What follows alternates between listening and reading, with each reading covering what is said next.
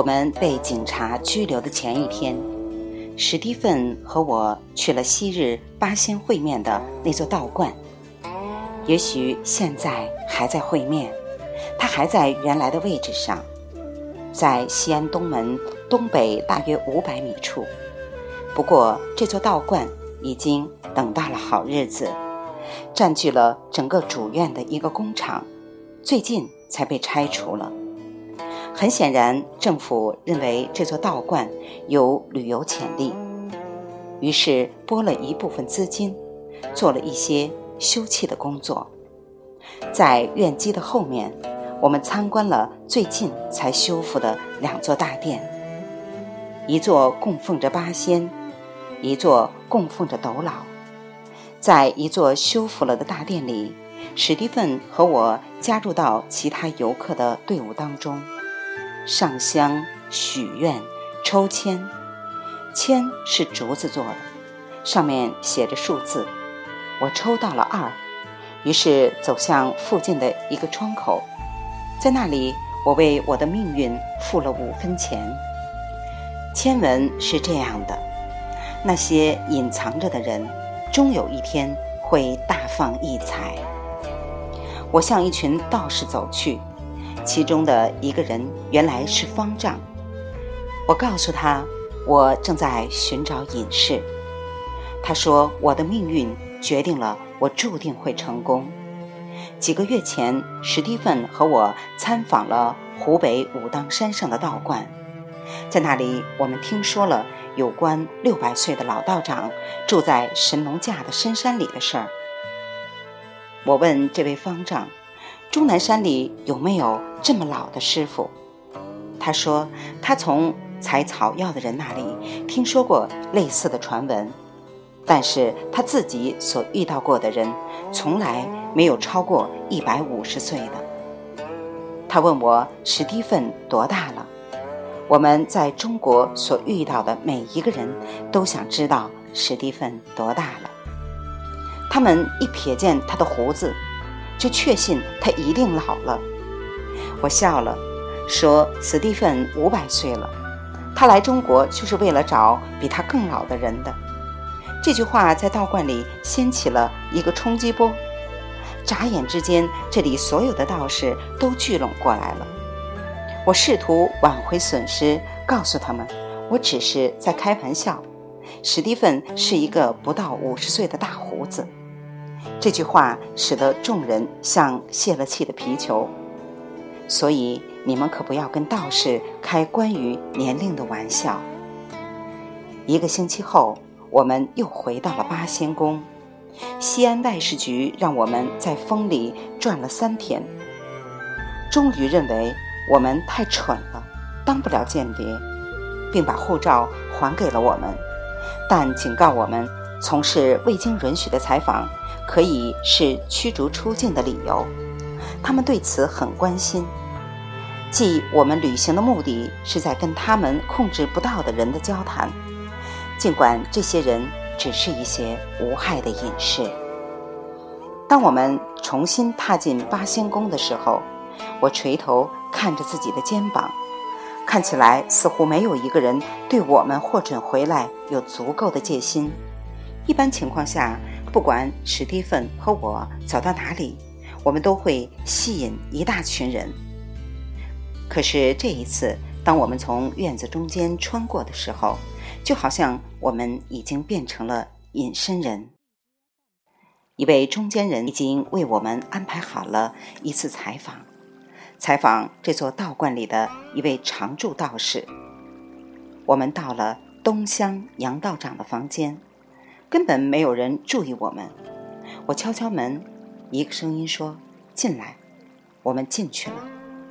我关上门，以确保我们不会受到干扰。本来杨道长一直在坐禅，可是放下腿，他也并不觉得烦恼。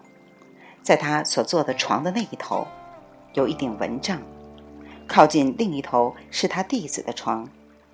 他那一天不在，仅有的家当。是两只装衣服和杂物的大木箱，两张木桌，还有两把折叠椅。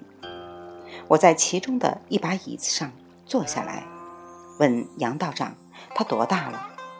他说：“他才七十二岁，还一点儿都不老。”他说：“他出家近五十年了。”我向他请教关于修道的事情。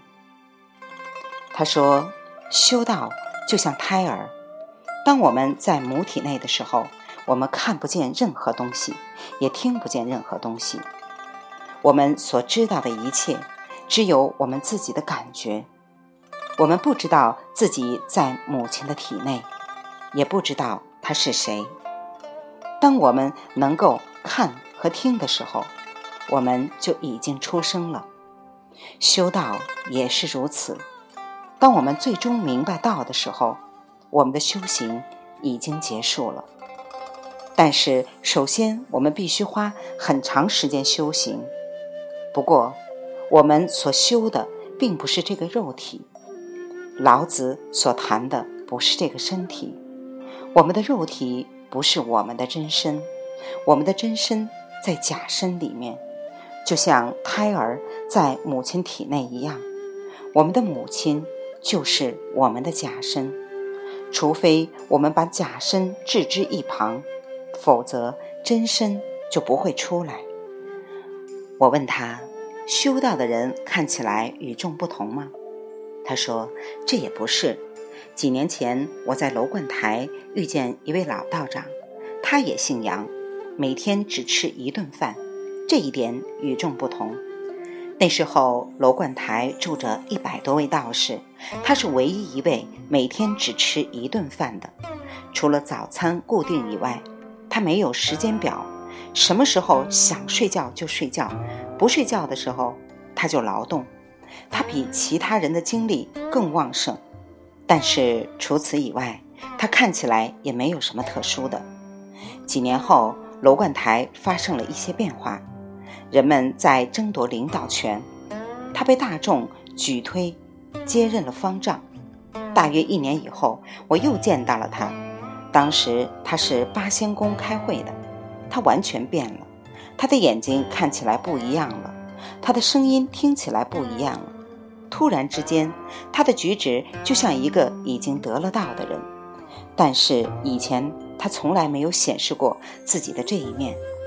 因为那个时候他的责任不一样。我问您为什么决定致力于修道？他说：“我出家的原因就是想学习。当我长大的时候，我没有机会上学，我家太穷了。可是农活不忙的时候，我的堂兄们就可以去上学。但是我父亲说，上学对他们没有任何好处。不过。”我还是想学点什么。当我快二十岁的时候，我哥哥答应让我上学。我学了三四年，但是没有学到多少东西，只够看故事的。直到我出家当了道士，我才真正学会阅读。从那时起，学习给我带来了很多麻烦。它并不像我想象的那么容易，它就像耳过风。于是我决定把最好的精力集中在修行上，而不是在学习上。不过这么多年来，只要有时间，我就读书。